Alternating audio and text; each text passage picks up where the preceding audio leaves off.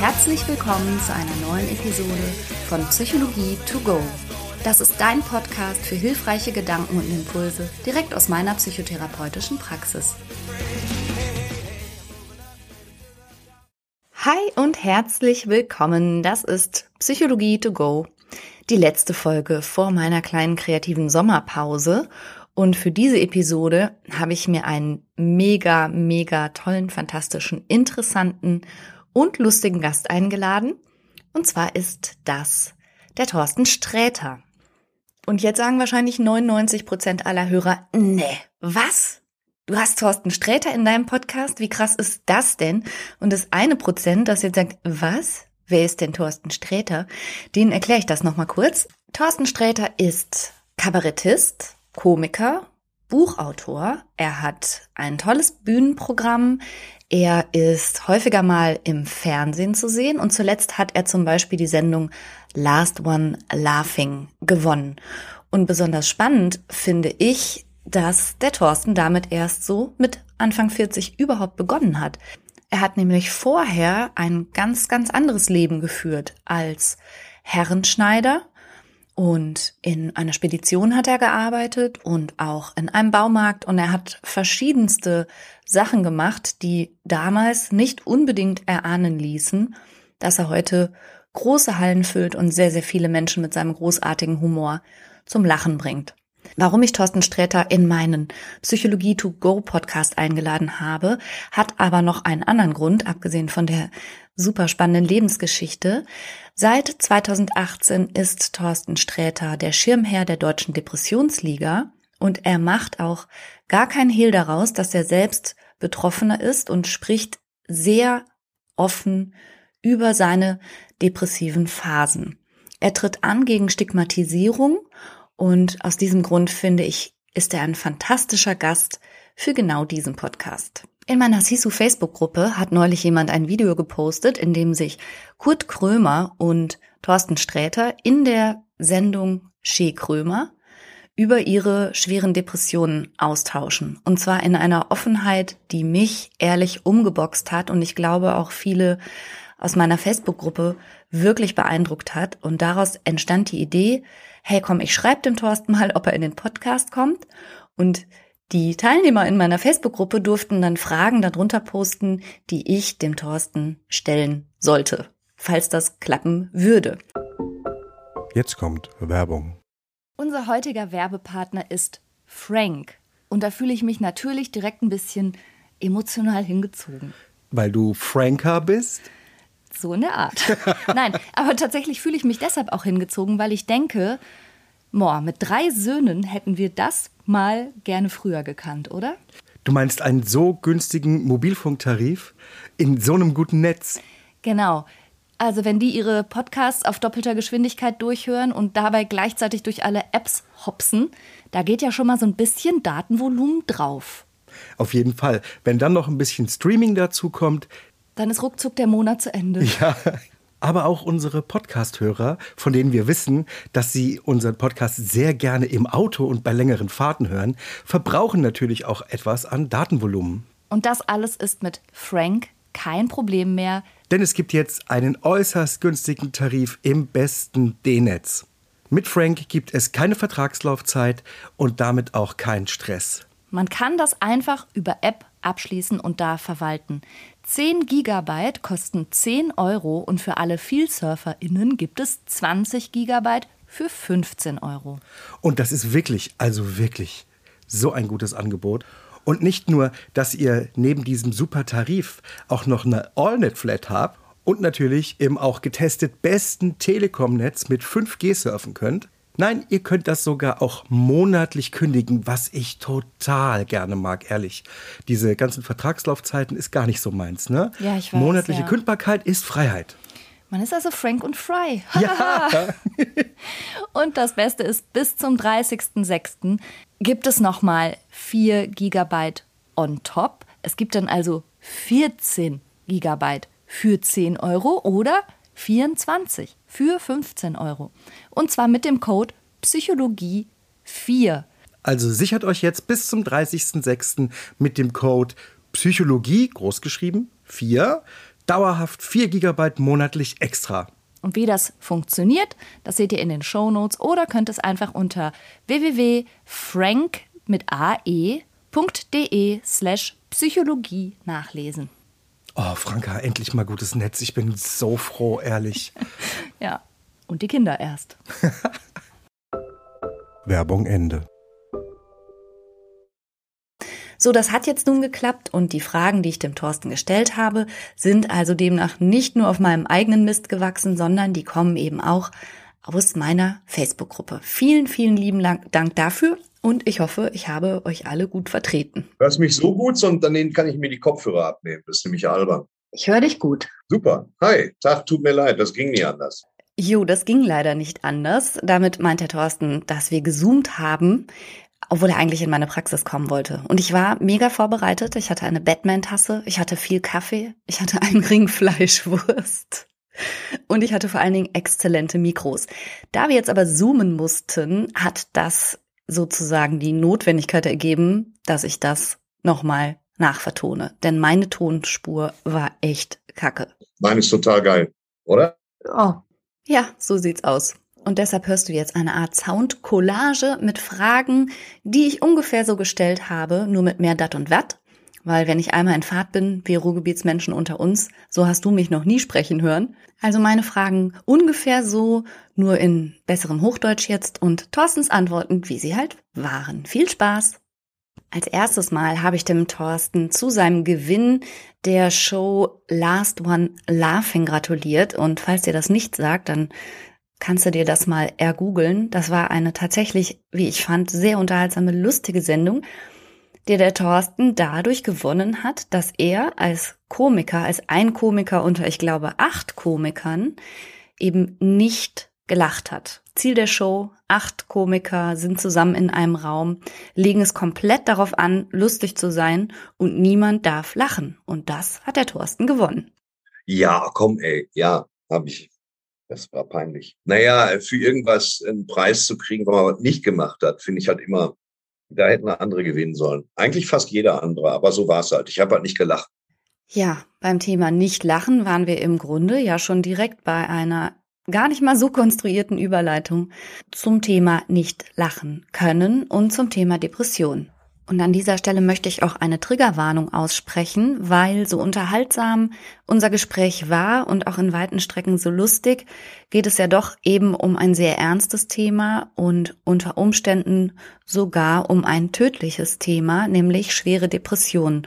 Und auch Thorsten Sträter hatte sehr schwere Phasen mit Lebensunlust und spricht auch darüber.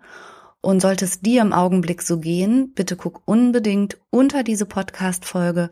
Ich habe dir da Kontaktmöglichkeiten und Hilfemöglichkeiten drunter gepostet. Auch wenn du jemanden kennst, von dem du das Gefühl hast, er oder sie könnte gerade von Suizidalität betroffen sein. Als erstes hat mich Thorsten mit der Aussage überrascht, dass auch seine Offenheit in Hinblick auf seine depressive Erkrankung bestimmten Tagesformen unterworfen ist und es ihm auch nicht immer ganz gut geht, darüber zu sprechen. Und ich glaube, dass das vielen Betroffenen ähnlich geht. Also es gibt Tage, da rede ich da total gerne drüber. Und dann gibt es Tage, wo mich das triggert. Das hängt von meiner Tagesform ab, habe ich festgestellt. Ja. Aber heute, glaube ich, geht's. Ich wollte es nur mal, ich wollte es mal gesagt haben. Es macht mir genauso viel, manchmal genauso viel aus, darüber zu reden, wie es Leute triggert, die sich's anhören. Also, ja. äh, aber wir können da gepflegt drüber reden. Das war keine Einschränkung. Das war nur eine, eine Fußnote, ohne dass ich irgendwas gesagt habe jetzt. Aber als Fußnote super geeignet. Ja, allerdings super geeignet. Shame on me und ich finde, das ist tatsächlich durchaus mal hervorzuheben. Nur weil jemand vielleicht offen berichtet, an einer Depression zu leiden oder gelitten zu haben, macht ihn oder sie das ja nicht zur Depressionsauskunft Teil.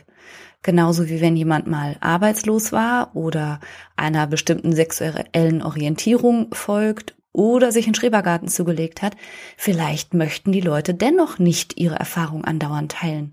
Kann man ja ruhig mal mitnehmen, den Punkt. Thorsten hat mir erzählt, dass seine Depressionen ihn schon seit ungefähr Anfang oder Mitte der 90er Jahre begleiten. So ganz genau kann er das im Rückblick gar nicht mehr benennen. Die Depressionen sind mein Freund. Sonst wären sie nicht so lange äh, nicht von meiner Seite gewichen. Ich bin am Überlegen. Also je häufiger ich gefragt werde, desto eher überlege ich und desto mehr überlege ich, wann hat das genau angefangen. Und dann müsste ich mal einen Arbeitsvertrag raussuchen, den ich nicht mehr habe. Das, da habe ich in so einem Baumarkt gearbeitet und da fing das an, richtig schlimm zu werden. Aber ich finde den Arbeitsvertrag nicht mehr. Den Baumarkt gibt es auch nicht mehr. Alles von der Landkarte getilgt. Irgendwann 94, 95. In einem Interview hat Thorsten Sträter mal erzählt, dass er ganz schwere Zeiten hatte, auch wirtschaftlich und existenziell schwere Zeiten, wo in seiner Wohnung der Strom abgeschaltet war und er bei Kumpels duschen gehen musste und das wussten aus meiner Facebook-Gruppe auch Leser und die wollten als erstes gerne wissen, ob das denn vielleicht schon der Depression geschuldet war und ob das schon mit der Depression damals zu tun hatte. Geholfen hat sie nicht, äh, muss ich sagen. Ähm, das war natürlich so ein Mangel an, also ich muss sagen, ich war unterwegs auf dem Niedriglohnsektor. Da war also, was heißt Niedriglohnsektor? Das ist auch Gejammer. Ich habe, glaube ich, damals 1700 Mark verdient, also keine Ahnung, 900 Euro netto, könnte man sagen, im Einzelhandel, so war das damals. Und dann hast du eine Miete gehabt von, weiß ich nicht, 600 Mark oder was in Dortmund-Marten. Und dann hat das einmal nicht gepasst, weil du irgendwas nachzahlen musstest. Dann hast du gesagt, komm, Miete mache ich nächstes Mal. Und dann stecktest du ruckzuck in der Scheiße, wie wir das alle kennen. Es ist oft die eigene Schuld. Und Vermieter können auch nichts dafür, dass du Depressionen hast. Und Vermieter können damit auch nichts anfangen, wenn du das sagst. Aber so ist gewesen, ja. Es war viel selbstverschuldet und dass man Depressionen hatte, hat da wenig geholfen, muss ich sagen. Da war ich, wie gesagt, habe ich auch bei Kurt Krömer schon erzählt, ein großer Leergutsammler. Mhm. Und um nochmal zu sagen, nein, nicht Alkohol, ich vertrage gar keinen Alkohol, sondern mehr so äh, Fanta-Flaschen und Wasserflaschen und so. Ich habe es einfach nicht geschafft, die rauszubringen und anschließend sah das ganze Ding aus wie die Festung der Einsamkeit. Supermans Behausung. Alles hat geglitzert. Und das war so eine Zeit. Und da habe ich festgestellt, es geht theoretisch, man muss nicht immer eine DVD gucken. Man kann auch mal unter einer Decke ein Buch lesen. Und dann wurde es Herbst. Und dann fing ich an, mit besonders vielen Kerzen zu arbeiten, weil ich das ein bisschen kühl fand. Weil Heizung war auch keine mehr da. Ich habe schon mit vielen Patienten an diesem Punkt in ihrem Leben gearbeitet, sowohl als Psychotherapeutin als auch als Betreuerin, wo ich dann Menschen in dieser Verfassung in ihren Wohnungen wirklich zu Hause aufgesucht habe und geholfen habe, wieder ein Packende zu finden im eigenen Leben. Was ich oft genug erlebt habe, ist, dass Menschen auch in diesem Stadium irgendwie immer noch nicht selbst verstanden haben, dass sie nicht faul sind oder demotiviert oder es irgendwie nicht auf die Kette bekommen, sondern dass sie wirklich krank sind und wirklich nicht können. Und ich habe Thorsten gefragt, wie das bei ihm gewesen ist. Man sagt sich halt, äh, man fühlt sich schlecht, und das, der Haken daran ist, dass einem das irgendwann vorkommt wie die ganz normale Baseline, dass man aufsteht und feststellt, es geht dann wieder schlecht und dass es ein Normalitätszustand wird. Und dass man es nicht mehr schafft, das mit anderen Leuten abzugleichen. Wo man, und das habe ich auch schon mal erzählt, aber ich mache es gerne nochmal, wo ich aus dem Fenster gucke und feststelle, guck mal, der da vorne, der ist ganz normal, der fährt mit dem Fahrrad rum, mit dem Hund dabei. Was stimmt mit dem nicht? Wieso kann der rausgehen mit dem Hund und Fahrrad fahren? Wo nimmt der, wo nimmt er die Kraft her? das Fahrrad überhaupt aus dem Keller zu tragen, zu gucken, wo der Schlüssel ist fürs Schloss und so. Das waren die Sachen, an denen ich mal gezweifelt habe. Dass irgendwas nicht in Ordnung ist, war mir klar. Aber ich habe mir auch gedacht, im Rahmen meiner kleinen Isolation, die man sich selber auferlegt, und die kleine war eine große, ähm, ja, das ist halt so. Dann, dann ist das halt so. Dann, mir geht's halt nicht so gut. So. Das wird viele Faktoren haben, von denen ich keine kenne, ist mir auch egal, weil mir geht's ja nicht gut. Du siehst es als deine Persönlichkeit. Du siehst es als Summe von Dingen, die dir passiert sind und die du verursacht hast. Und dann sagst du dann, okay, pass auf, andere Leute sind normal, die sind gut drauf, die sind sogar, das erscheint dir alles plötzlich hysterisch, wenn Leute dann normal drauf sind.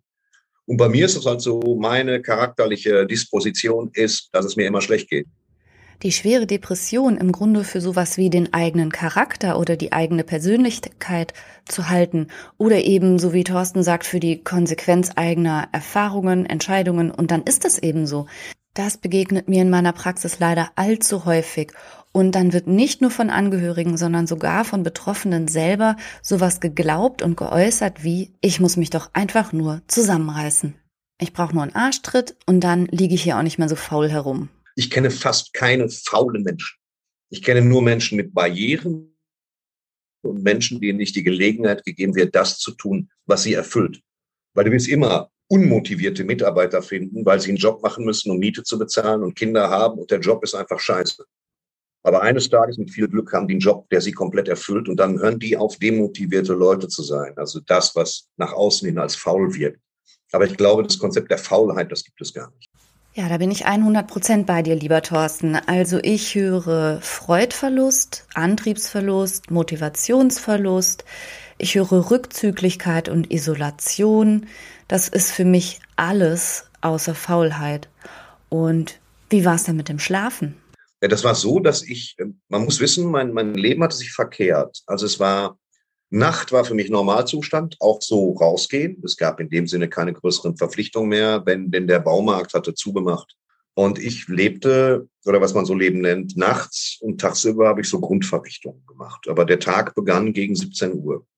Weil, nicht weil ich eine faule Sau bin, so lange gepennt habe, für mich war das eben die Nacht. Und nachts bin ich dann, äh, ja, nachts habe ich mich dann erhoben und habe aus der Wäsche geguckt, habe mir eine meiner schwarzen Hosen gesucht und ein schwarzes T-Shirt und dann bin ich mal gucken gegangen. Ich bin dann spazieren gegangen oder habe gelesen oder habe am Fenster gesessen oder habe mir eine geraucht. Okay, wenn man das als Psychotherapeutin hört, das sind fast lehrbuchhaft alle Kriterien für eine depressive Störung, wie sie im Lehrbuch stehen. Fehlt nur noch irgendwas mit Appetit und Libidoverlust. Ich habe versucht, mal was zu essen. Das war damals auch so ein Ding. Es gab da verschiedene Varianten der Nahrungsmittelaufnahme. Sehr viel bestand da aus Bockwürstchen und abgepackten Kartoffelsalat, also so Basic Essen, das, was an der Tankstelle da drüben da ist. Weil tagsüber einkaufen war und ich habe mich sehr seltsam ernährt. Ja, damit sind dann fast alle Kriterien erfüllt und ein ganz trauriges Kriterium fehlt dann tatsächlich noch. Wenn Menschen mit diesem Gefühl lange gezwungen sind herumzulaufen und das die Perspektive zu sein scheint. Äh, äh, Trigger-Alarm. Dann kann sich das zu einer Lebensunlust bis hin zu einer, ja, aktiven Lebensmüdigkeit entwickeln, bis hin zu Gedanken daran, sich das Leben zu nehmen und ja, schon Pläne zu schmieden, wie man denn sein Leben beenden möchte. Und wenn ich mir das noch lange genug angucke, dass es mir immer schlecht geht, weil das ja wohl so sein muss, dann werde ich mich umbringen. So, da habe ich mir gesagt, das ist dann, das wird ja wohl das seriöseste Konzept sein. Ich gehe keinem auf den Sack und es geht mir nicht mehr auf den Sack. Und so kann das hier nichts werden. So. Und äh, dann habe ich mir gedacht, okay, dann verstehe ich, dann ist das also jetzt der, der, äh, das ist die strenge Abkürzung. Das war so die Idee. Ja, spätestens ab diesem Punkt wird es wirklich aller, allerhöchste Zeit, sich notfallmäßig in psychiatrische und psychotherapeutische Behandlung zu begeben. Da kann einem wirklich schnell geholfen werden. Und es ist ein ganz großes Glück, dass zu dem Zeitpunkt auch der Thorsten eine besondere Begegnung hatte. Ein guter Freund von mir, der Hartmann, der hatte ähm, so eine Club-Bar, Kneipending richtig schön gemacht am Ostwall. Und da habe ich dann einen Barkeeper kennengelernt, Reinhold. Und Reinhold, also wirklich ein richtiger Barkeeper, so einer von den Typen, die Gemüse hochwerfen und alle Getränke kennen und jede Kombination, wie so Alchemisten. Mit dem habe ich darüber gesprochen und äh, nach einigen Wochen, ich bin ja auch niemand, der sich dann ins Ziel unterhalten hätte, nach einigen Wochen hat er mir dann gesagt, dass es ihm total dreckig geht und er zu folgendem Arzt geht am Westfalendamm. Pipapo. Und dann wurde mir das erste Mal klar, dass das wohl nicht nur mir so geht. Hier werfe ich kurz die passende Zahl ein. Von 100 Menschen werden 16 bis 20 schätzungsweise im Laufe ihres Lebens mindestens einmal eine Depression erleiden. Und dann muss ich ihn mal, muss ich mal hinterfragen, was das bei ihm ist. Weil du denkst ja immer noch, das ist mein persönliches Luxusproblem, dagegen gibt es keine Kur, mhm. ähm, was die ganze Sache so tückisch macht. Und dann hat Reinhold mir das mir erklärt. Und dann hat Reinhold mich wirklich wie so einen Fünfjährigen auch abgeholt, weil Reinhold hat ein Auto, sehr gut. Und wir sind zu diesem Arzt gefahren. Und dieser Arzt hat erstmal gesagt, ja, wir messen jetzt erstmal Hirnströme und so. Ich sage, ja, mach du mal. Da wurden dann alle möglichen äh, Funktionen erstmal ausgeschlossen. Und wo es dann erstmal hieß, wir machen jetzt erstmal ein Blutbild. Dann habe ich gesagt, nee, ich habe Angst vor Nadeln, so dringend ist es nicht. Dann, ne? Schönen Nachmittag noch. Haben wir trotzdem gemacht. Und dann kam irgendwann Befund, Hirnströme waren gemessen worden und man ging von einer ziemlich schweren Depression aus, die es dann wohl auch war. Und daraufhin wurden Medikamente verordnet, die zum Glück relativ schnell und auch relativ gut geholfen haben. Die habe ich dann gekriegt und dann fing das an, besser zu werden. Und da es meine erste schwere Phase war, habe ich gedacht, oh, das ist ja wieder gut. Also gut. Es war zwar so, dass ich jetzt nichts richtig lustig fand. Ich fand aber auch nichts richtig schlimm. Das waren so, so die klassischen Antidepressiva, die so eine Baseline irgendwie auf der Mitte der Skala herstellen. Das war für mich schon viel. Wo ich ja. mir dachte, okay, ja, gut. War jetzt nicht so wahnsinnig. Hat mir jetzt alles nicht vom Stuhl gerissen hier. Also Begeisterung war dann auch nicht mehr so. Für nix. Oder Libido gar war auch nicht mehr angesagt. Dafür aber auch keine Tiefs mehr. Da habe ich mir gedacht, okay, wenn das der Deal ist, dann wollen wir mal schauen. Dass der Thorsten mit dem Reinhold so losziehen konnte und der Arzt ihn direkt in Behandlung genommen hat, das ist natürlich aus heutiger Sicht ein mega, mega großer Glücksgriff gewesen. Und wenn du die letzten Podcast-Episoden gehört hast, dann weißt du, dass das so leicht im Augenblick manchmal leider überhaupt nicht ist. Wir brauchen so viele Psychiater und Psychotherapeuten und Innen. Ich habe das, ich gender das jetzt mal durch hier, wir haben den ganzen Tag Zeit, dass ähm, weiß ich nicht, sie fehlen ja offensichtlich. Offensichtlich haben wir einen massiven Überhang an Menschen, denen es schlecht geht, im Verhältnis zu Fachpersonal. Es freut mich ja auch sehr, dass psychotherapeutische Praxen aus den, aus den Nähten platzen, weil sie es gar nicht geregelt kriegen und 24 Stunden rund um die Uhr arbeiten können. Aber ich finde auch, dass die Therapeuten äh, durchaus einen Kollegen an der nächsten Ecke verdienen, der das auch macht, damit die einfach mal abends ein bisschen entspannter nach Hause gehen können. Ja, das sehen wir, glaube ich, alle gleich. Danke dafür. Das ist ein gutes Statement von Thorsten Sträter. Weißt du, wenn er das Bein bricht, sagt auch keiner, boah, der Typ, der bei Beinbrüchen der Experte ist, der kommt in sechs Wochen wieder. Wäre nett, wenn Sie mal reinschauen würden. Jetzt bin ich natürlich neugierig gewesen, ob denn Thorsten Sträter, abgesehen von der medizinischen Behandlung durch seinen Psychiater, wohl auch eine Psychotherapie in Anspruch genommen hat. Ich bin damals nicht zur Psychotherapie gegangen. Ich habe das nicht verstanden und auch nicht eingesehen. Ich hatte auch keine Lust darüber zu reden. Natürlich hat mein Freund Reinhold mir damals auch gesagt, und ich habe den seit 20 Jahren nicht mehr gesehen, aber wird immer mein Freund sein, so viel steht fest. Ähm, der hat mir auch gesagt, mach eine Therapie. Und ich habe das nicht eingesehen. Absolut nicht. Ich denke mir, also damals habe ich mir gedacht, was soll das auch, was soll das bringen, mit Leuten, die ich nicht kenne, über etwas zu reden, das die vielleicht nicht verstehen? Äh, wie, wo, seit wann bringt denn Reden was? So habe ich es in meiner Familie aber auch gelernt. In meiner Familie war das so darüber. Ich mag meine Familie sehr gerne, auch meine Brüder habe ich ja alle lieb. Aber in meiner Familie wurden viele Sachen einfach nicht ausgesprochen. Einfach nicht. So. Und das, äh, also ein überwältigender Teil wurde nicht ausgesprochen. Und so, damit bin ich aufgewachsen. Deswegen neige ich dazu, in meinem Programm auch persönlich zu werden, was wahrscheinlich entweder gar nicht gewünscht ist oder auch nicht lustig ist, aber es passiert dann einfach manchmal. Deswegen habe ich mir gedacht, was, was, eine, was, was labern, wie labern. Jemand hört mir, also ich, hör, jemand hört mir zu, kriegt Geld dafür und ich erzähle und erzähle, wie soll es mir davon besser gehen? Wie soll es mir davon besser gehen? Tatsächlich funktioniert es. Das habe ich natürlich dann doch gemacht, viel später. Und auch jetzt zwischendurch. Ähm, und es hilft. Das ist das Krasse daran. Ich muss ein bisschen lachen, weil tatsächlich ist die reine Wahrheit und jeder Psychotherapeut, der sagt, bei ihm oder bei ihr ist es nicht so, lügt oder überschätzt sich total.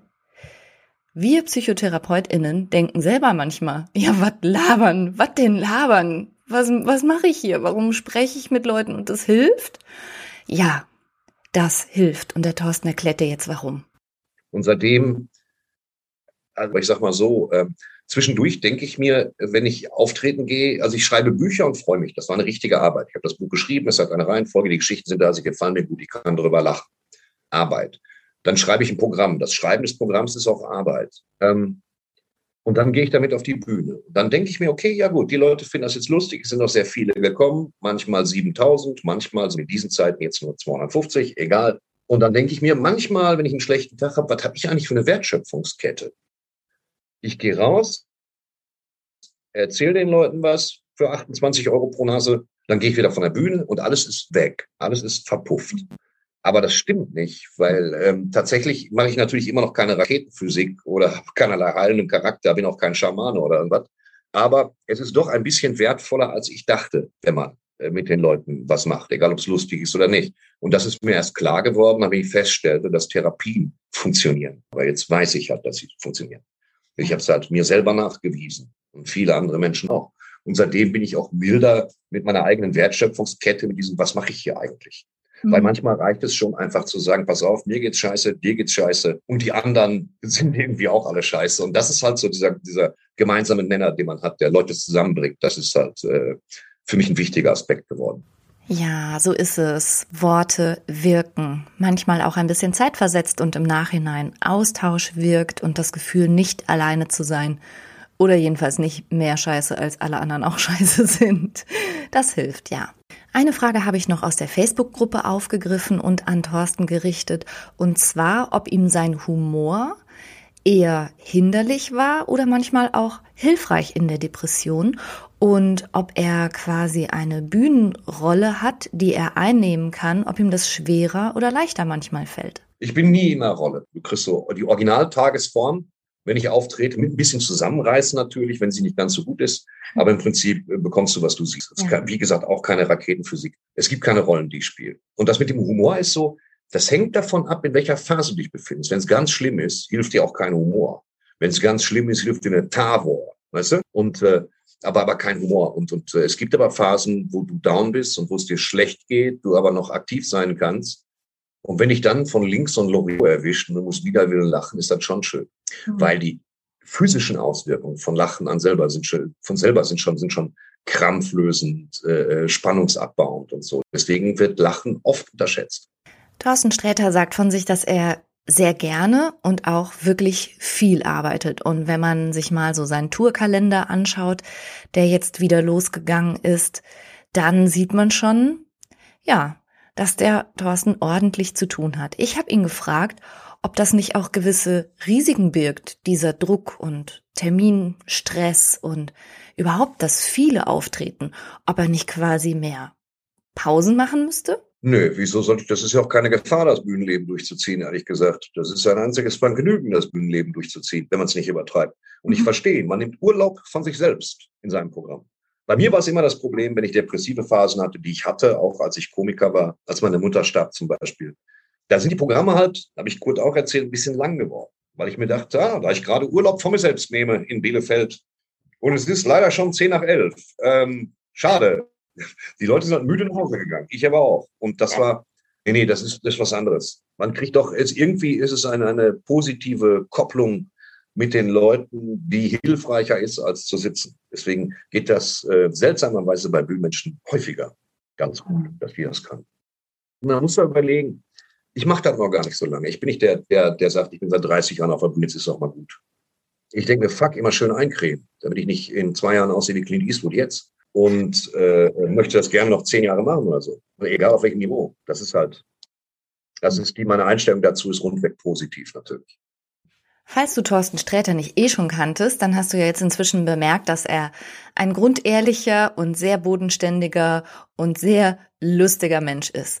Und richtig abgegangen ist er dann, als ich ihn mal auf diese bestimmte Art von, was ich toxische Positivität nenne, angesprochen habe. Also diese Welle an Menschen, die verbreiten, dass alles nur dein eigenes Mindset schuld ist und dass du nur nicht positiv genug denkst und dass, wenn es dir schlecht geht, du halt einfach irgendwas falsch machst und du noch nicht hart genug an deinem Mindset gearbeitet hast. Das impliziert so ein bisschen, wer eine psychische Erkrankung hat, ist selbst schuld und damit habe ich, wie du vielleicht von mir schon weißt, ein dezentes Problem. Aber der Thorsten auch. Naja, ich finde, dass vor allen Dingen die Leute ein Mindset-Problem haben, die Worte benutzen wie Mindset. Das ist natürlich griffig und schön, ist auch ganz prima. Ist aber natürlich hängt vieles mit, mit der persönlichen Einstellung zusammen, also deinem Mindset. Bullshit. Und ähm, das ist schön. Und wenn man aus nichts ein Geschäftsmodell machen kann, niemand kennt das besser als ich, ist das auch ganz prima. Aber ich fürchte, dass auch so Mindset, ich will nicht sagen Bullshit, aber dieses, dieses Hochstilisieren der rechten Einstellung, ähm, verwässert mit Glückskeksweisheiten und inspirierenden Sprüchen äh, vom Apothekenabreißkalender. Wenn kein Wind geht, rudere. Sitzt du auf einem toten Pferd, steig ab. Dein Mindset stimmt nicht. Weißt du so? Das ist äh, alter Wein in neuen Schläuchen und du kannst über Glas gehen, weil du dir nicht wehtust, weil das Glas komplett nach unten liegt. Wir achten ein bisschen drauf, dass du dir in diesem Seminar die Füße nicht zerschneidest. Du kannst über Kohlen gehen, weil du sie nicht lange genug berührst, als dass es brennt. Nur beeil dich ein bisschen. Bleib keine halbe Stunde stehen. Das alles ist, das gibt's seit Ewigkeiten. Und diese Mindset-Leute sind die, die das gerne abgreifen würden, den Aufwand minimieren. Die wollen nicht die Westfalenhalle mieten. Die machen das auf TikTok. Ja. Oder gehen die auf Clubhaus ungefragt damit auf den Keks und sagen, dein Mindset, äh, äh, Bitcoin-Millionär in zwei Wochen und so. Das ist, lass sein. ja, okay, dann lassen wir das halt sein und werden nicht Bitcoin-Millionär. Hm. Aber für insbesondere für Menschen mit depressiven Stimmungslagen oder überhaupt psychisch erkrankte Menschen gibt es da ja noch ganz andere Angebote, außer Bitcoin-Millionär zu werden und auch ganz viele Versprechungen aus dieser Positivitätsecke. Der Thorsten hat eine andere Idee für ein ziemlich pragmatisches Mindset. Es hat auch mit der Erkrankung Depression überhaupt nichts zu tun. Dieses, dieses, diese ganz richtig, diese toxische Positivität. Es ist ja keine Positivität. Es ist ja erstmal ein Marketinginstrument. Und zum anderen ähm, haben wir alle, kriegen wir in den ersten zehn Jahren unseres Lebens das richtige Mindset, das nämlich sagt, wasche nach dem Kacken gehen die Hände, sei freundlich, respektvoll zu jedermann. Versuch keine Abstufung zu machen zwischen dem Parkplatzwart und dem Chef der Stadthalle. Ähm, und wenn du das drin hast, dieses äh, gleichmäßige Höflichkeit, wenn du Freundlichkeit nicht hinkriegst, und das äh, einige, versuch nicht auf lange Sicht mehr Geld auszugeben, als du hast. Und gönn dir ab und zu mal was. Und sei lieb zu Tieren und lieb zu Kindern. Die können nichts dafür, egal was es ist.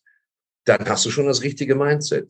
Talking about gute Ratschläge. Ich habe gedacht, das ist bestimmt eine tolle Idee, wenn ich den Thorsten mal frage, was er seinem jüngeren Ich empfehlen würde. Naja, ich würde meinem jüngeren Ich sagen, dusch mal häufiger, Alter. Aber das ist, ich sag meinem jüngeren Ich gar nichts. Ich halte nichts von, so sehen Sie sich in fünf Jahren. Und was sage ich meinem jüngeren Ich? Das sehe ich auch auf TikTok immer. Ich sag meinem jüngeren Ich nichts. Ich würde meinem jüngeren Ich sagen, überweis jetzt die Miete, sonst hast du in drei Monaten keinen Strom mehr, du Opfer. Ob ich es dann machen würde als jüngeres Ich, weiß ich nicht. Weil ich hätte wahrscheinlich auf mich selber nicht gehört. Das ist das Problem mit dem jüngeren Ich. Die sagen, pass mal auf, du siehst aus wie ich, nur in Scheiße, was willst du von mir? Überweis die Miete. Was soll das für ein Gespräch sein? Nein, ich würde es nicht machen. Also, du musst die Erfahrung machen, ganz einfach. Was? Wertvollstes therapeutisches Handwerkszeug ist zu TikTok durchgedrungen und wird dort profanisiert? Ich arbeite ziemlich viel mit diesen Fragen, also sowohl die, wo sehen Sie sich in fünf Jahren, als auch die mit dem jüngeren Ich. Mist. Ich glaube, ich werde jetzt TikTok-Therapeutin. Aber das, aus gutem Grund bin ich wohl Komiker. Ähm, das tut mir leid, dass ich mit dem jüngeren Ich arbeite. Das ist bestimmt als therapeutischer Ansatz gut, aber ich kenne mich. Verstehst du? Ich würde anderen jüngeren Ichs, könnte ich was sagen. Ich weiß aber, was mein eigenes jüngeres Ich sagen würde. Nämlich schieb Abstreter. Denn so war mein jüngeres Ich. Und das ist halt, äh, aber obwohl das ist ja auch immer eine vollwertige Antwort. Also, wenn ich beim jüngeren Ich werde, boah, wann, wo, wo fange ich an? Dem würde ich schon in der fünften Klasse sagen, er soll sich in Mathe am Riemen reißen. Ich könnte heute Steuerberater sein und hab's verkackt. aber es ist ja so. Also, ich weiß gar nicht, wo ich ansetzen soll bei meinem jüngeren Ich. So, keine Ahnung. Du kannst immer alles verkehrt machen. Aber wenn du Leute triffst, die von sich behaupten, dass sie immer alles richtig gemacht haben, geh ihnen aus dem Weg. Ja, nee, Steuerberater ist Thorsten Sträter also nicht geworden, weil sein jüngeres Ich sich in Mathe nicht so gut am Riemen reißen konnte, aber ziemlich viele andere Berufe hat er ja schon gehabt. Und jetzt, so mit seinem Bühnenleben und seinem Dasein als Fernsehstar, Podcaster und Autor, scheint er ja doch sehr glücklich zu sein. Und ich habe ihn gefragt, ob dieses neue Leben sich denn auch auf seine rezidivierende depressive Störung ausgewirkt hat, ob es ihm insgesamt auch durch dieses veränderte Leben viel besser geht. Eine kluge Frage. Es ist, so oberflächlich es klingt, durch das neue Leben besser geworden. Aber was ist das neue Leben? Das neue Leben schulde ich ja allem. Das ist ja das. Ist jetzt nicht so, dass du sagst, seht her, Phönix aus der Asche, aus dem Schwachsinnsvergleich. Ne? Ähm, das ist ein Leben, das ich vielen Leuten im Prinzip schulde. Das neue Leben ist nächsten Mittwoch vorbei, wenn alle Leute sagen, äh, Sträter, der Spinner, den gucke ich mir nicht mehr an. Dann ist das neue Leben vorbei. Das hat ja ganz viel zu tun mit Bestätigung und was machen und Leute zum Lachen bringen und sich irgendwie nützlich fühlen, auch gebucht und auch ähm, beruflich begehrt. Und das ist, ähm, das ist trügerisch. Du weißt immer nie, bis auf dem absteigenden oder aufsteigenden Ast. Das ist die ganze Zeit, ist die ganze Zeit im Leben so. Und dass das hier hilft, das Leben hilft.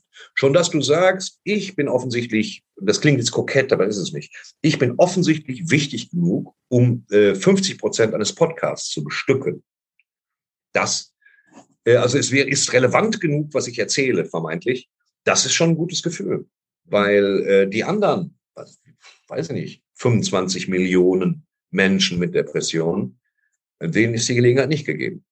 Aber es ist wohl mit Podcast-Terminen genauso mit Termin beim Therapeuten. Schwierig dran zu kommen. Hast du gehört? Thorsten Sträter hat, glaube ich, sowas gesagt wie, dass er sich freut, dass er relevant genug ist, in meinem Podcast zu sein. Und er hat gleichzeitig gesagt, das ist nicht kokett. Danke, mein Lieber. Aber mal zurück zum Thema. Viele meiner Patienten sagen, dass im Rückblick die Depression der Anlass war, ihrem Leben dann doch eine ziemlich entscheidende Wendung zu geben. Manche gehen sogar so weit zu sagen, dass es im Rückblick das Beste war, was ihnen passieren konnte, weil sie daraus wirklich irgendwann die Motivation ziehen konnten, einen neuen Weg einzuschlagen. Also nicht, dass man sich eine Depression freiwillig aussuchen würde, so nicht. Aber wenn man sie als ernsthaftes Zeichen anerkennt, kann sie ja schon ein sehr verändern, oder? Und auch vielleicht das Leben besser machen? Ja, weil nach der Depression jede Wendung gut ist. Das mhm. ist das, das ist der einzige Vorteil an Depressionen, ist die Wertschätzung gegenüber dem stinknormalen Leben. Das ist halt was Feines. Das ist, ähm, das ist schon stark, dieses durch den Westfalenpark gehen und sagen, mhm. Wahnsinn. Das ist schon was anderes. Die Augen öffnen sich anders. Ich will nicht immer, ich bin auch kein Freund der Achtsamkeit. Weißt du? So ähm, versunken im Tee, diesen Tee trinken. Das ist mir zu langweilig. Ich will aber gefälligst Musik hören oder was lesen. Aber ähm, man, man ist zwangsläufig achtsamer und horcht mehr in sich hinein. Man kann übrigens auch zu viel in sich hineinhorchen, meiner Auffassung nach. Aber man äh, ist plötzlich irgendwie dank, man muss mal aufpassen, dass es echt nicht nach Glückskeks klingt, Glückskeks klingt, aber man ist dann plötzlich dankbarer für den Normalzustand. Denn tatsächlich ist der Normalzustand. Ich finde das ja toll, wenn Leute von sich behaupten, ich bin flippig und ein bisschen verrückt. Ja, ich bin gerne ein bisschen normal, das geht. Das ist schon ein schöner Zustand und dafür ist man dankbar. Ja, es gibt eine Wende und stellt, man stellt fest, man funktioniert, aber nicht wie ein Roboter, sondern wie man will. Und das ist gut. Da wollen wir alle hin. Da sollten wir auch alle hin wollen. Und gab es im Rahmen dieser Wende für ihn vielleicht auch den Punkt, wo er sich von bestimmten Kontakten oder Umständen oder irgendwas lösen musste, weil er gemerkt hat, dass ihm das nicht gut getan hat? Nee, ich habe so keine giftigen Kontakte, das kann man nicht sagen. Äh, was brauche ich gar nicht mehr? Nee, das, bei mir ist das anders. Das kannst du nicht abgleichen mit anderen Leuten. Bei mir ist das so, dass ich Depressionen hatte und arm war. Und ich meine jetzt arm. Und zwar selbst verschuldet arm. Ich hätte ja keiner lange gehindert, Abi zu machen, aber ich war so scheiße. So. Ähm, Im Einzelhandel sind die Strukturen, wie sie sind und die Preise auch. Und man muss mit das Geld aufpassen. Also ich war arm. Eher so unterster Level. Und ähm, jetzt ist das nicht mehr so, um das mal klar zu sagen. Ich habe schon was weggelegt und ein bisschen investiert und hier und da. Tralala, und mir geht's jetzt sehr gut. Das interessiert jetzt die Depression überhaupt nicht, habe ich festgestellt. Also scheinbar monetär äh, sind die Depressionen wenig beeindruckt von mir ähm, und neigen dazu, sich wieder anzuschleichen. Und dann ergreife ich halt Maßnahmen. Aber bei mir ist es halt so, bei mir wurden die Depressionen weniger und die Intervalle viel seltener. Und gleichzeitig machte ich so eine kleine Karriere. Das heißt, während du feststellst, dass das Schlimme sich verwässert und weniger wird, wird die Aufmerksamkeit und die Zuwendung und auch äh, das ganze monetäre Konstrukt des Lebens besser. Mhm. Deswegen habe ich es viel besser erwischt als die meisten anderen Menschen, ohne jetzt richtig viel dafür zu tun. Und das ist halt das Tolle daran. Bei mir klafft die Schere noch größer. Als Schirmherr der Deutschen Depressionsliga tritt Thorsten Sträter gegen die Stigmatisierung psychischer Erkrankungen, vor allen Dingen eben der Depression, an. Und natürlich wollte ich dann gerne auch von ihm wissen, ob er denn selber als Künstler, als Bühnenmensch in seiner Szene Stigmatisierung erfahren hat interessiert mich überhaupt nicht Stigmatisierung. Also ich möchte jetzt keine Kampagne machen über Geschlechtskrankheiten oder irgendwas so, wo man sagt, uh, das ist der Typ mit dem entzündeten Penis, das will ich nicht. Äh, was ich auch nicht bin, nur dass ich jetzt mal klar gesagt habe. Aber äh, ähm, ich finde, dass, dass Depression zu stigmatisieren vollkommen albern ist. Und ich weiß, es klingt jetzt wieder wie so eine, wie so, wie so eine heeres, äh, wie so eine hehre Aussage. Äh, Depression. Das habe ich neulich, ich hatte neulich eine Aspekte, die Sendung, da waren die Leute so nett, mich zu begleiten. Da habe ich es auch schon gesagt. Äh, also Depressionen sind gar nicht dazu geeignet, stigmatisiert zu werden, weil ähm, es ein anerkanntes Krankheitsbild, es riecht nicht schlecht, weißt du? Dir läuft nicht die ganze Zeit irgendeine ekelige Flüssigkeit irgendwo raus, dir geht's halt schlecht. Weißt du, du bist halt, äh, ne, du bist, deine Seele ist krank. Und ähm, es gibt keinen Grund für ein Stigma. Es gibt nur einen Grund dafür, äh, ähm, da mal ein bisschen mehr zu machen. So, also dass die die Leute werden ja, ja, das ist schwer zu akzeptieren, weil du die Leute einfach in der Straßenbahn nicht erkennst, weil sie keine Krücke in der Hand haben und weil sie oft auch gar nicht in der Straßenbahn sind.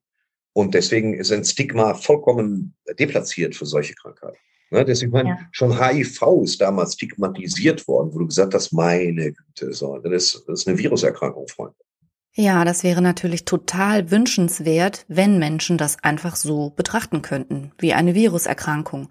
Und viele, viele Menschen arbeiten ja daran, dass die Stigmatisierung gegen psychische Erkrankungen auch ein Ende hat. Und dennoch ist es nicht zuletzt die berufliche Realität von Beamtinnen und Beamten, sei es bei der Polizei, bei der Feuerwehr oder auch in Schulen und in vielen insbesondere belastenden Berufen so, dass wenn das ruchbar wird, dass da jemand an Depression leidet, dann ist das zwar wahr, dass Depression nicht riecht, aber dennoch ist dann das Stigma da und auch die reale Benachteiligung, zum Beispiel wenn es um den nächsten Karriereschritt oder dann die tatsächliche Verbeamtung geht.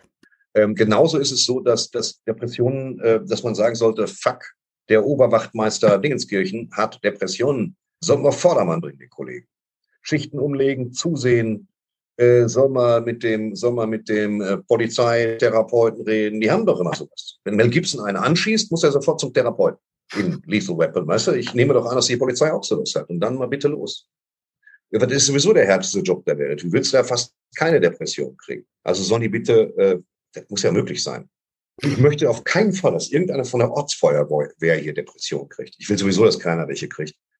Ähm, und das, das ist lächerlich, das ist eine Krankheit. Also äh, je eher du darauf reagierst und das akzeptierst, umso besser. Ganz einfach. Ja, das hoffe ich total, dass ich noch in a Lifetime mitbekomme, dass es so ganz einfach sein wird, über Depression zu sprechen. Aber wie gesagt, wir arbeiten alle daran, die Deutsche Depressionsliga, der Thorsten Sträter und auch mein Podcast soll seinen Beitrag leisten.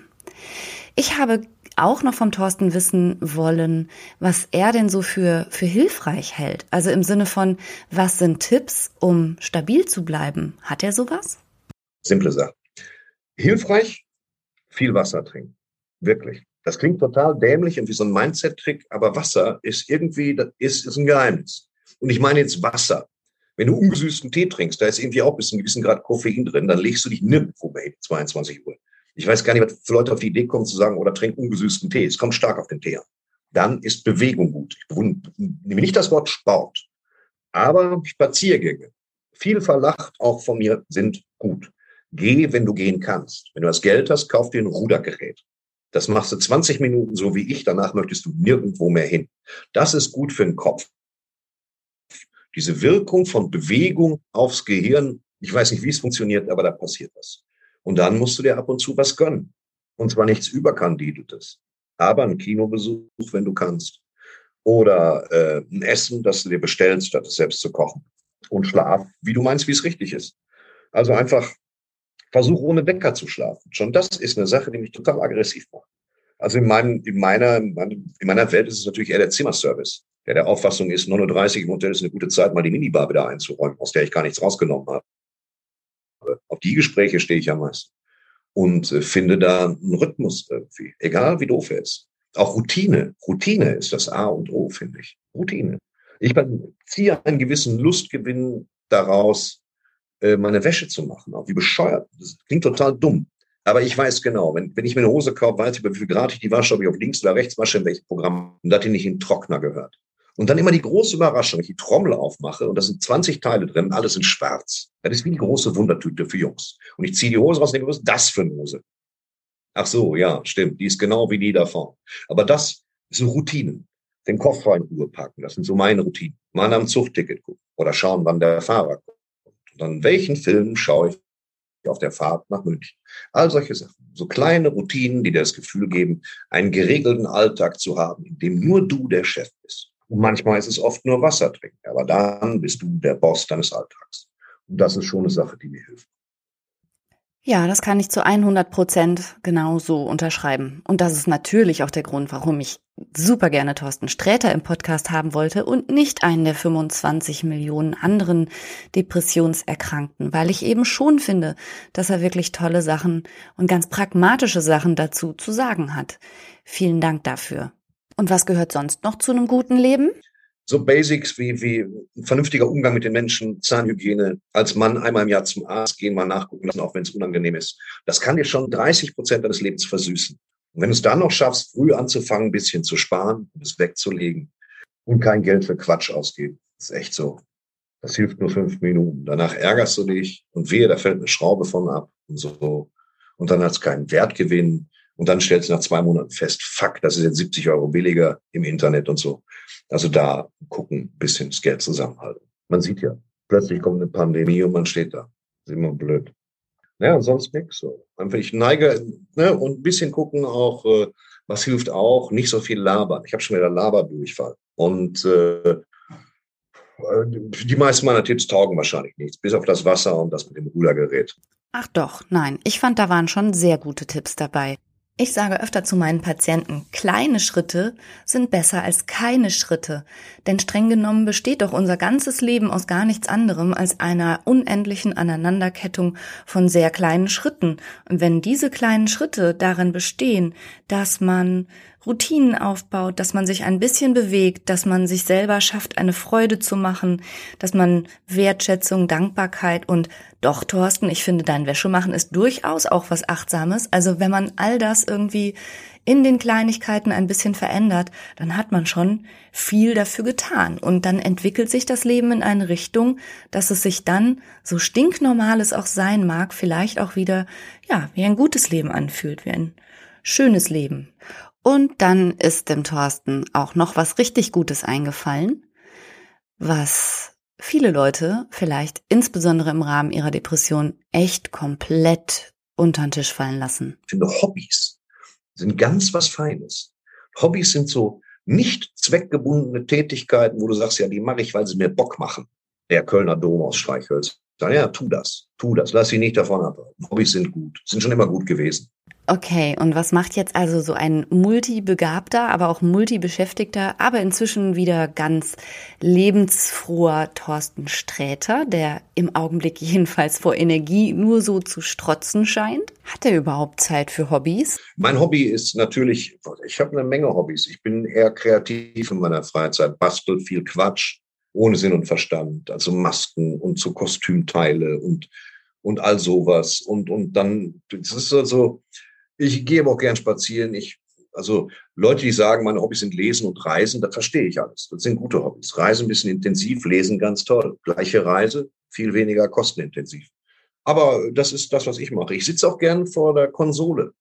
Ich also vor der Playstation zum Beispiel, weil ich habe irgendwie den Absprung nicht geschafft als Mitzwanziger äh, bis jetzt zum Mit-50er von Konsolen und Computerspielen wegzukommen. Oh, da habe ich aber auch noch einen schönen Kalenderspruch. Tu, was dich freut dann äh, stellst du fest, und das ist nicht schon mehr streng nach Mindset, das gebe ich zu, dann stellst du fest, dass es so schlimm nicht wird. Und ansonsten kommt das Leben, wie es kommt.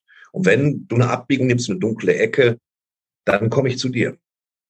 In acht Monaten. Hm. Ja, nee. Du bist so schnell in meinen Podcast gekommen. Ich würde dich auch auf gar keinen Fall acht Monate warten lassen. Also tausend, tausend Dank für das tolle Interview, für die Offenheit. Danke, dass du das alles mit uns geteilt hast. Und ja, das letzte Wort ist natürlich deins, lieber Thorsten Sträter. Gerne. Ein letztes Wort von mir. Ich weiß, dass ich gebetsmühlenartig über Depressionen rede, aber das möchten die Leute mir bitte nachsehen, weil die Menschheit noch nicht so weit ist. Und irgendwie müssen wir alle was dazu sagen, wir können. Und wenn es momentan, wenn das Interesse groß ist, dass ich was sage, werde ich das tun bis zum Erbrechen, weil es ein wichtiges Thema ist. Im Gegensatz zu einigen guten Witzen, die ich auch hätte, aber das gehört jetzt nicht hin. Von daher immer wieder fragen, ich mache mit, gerne.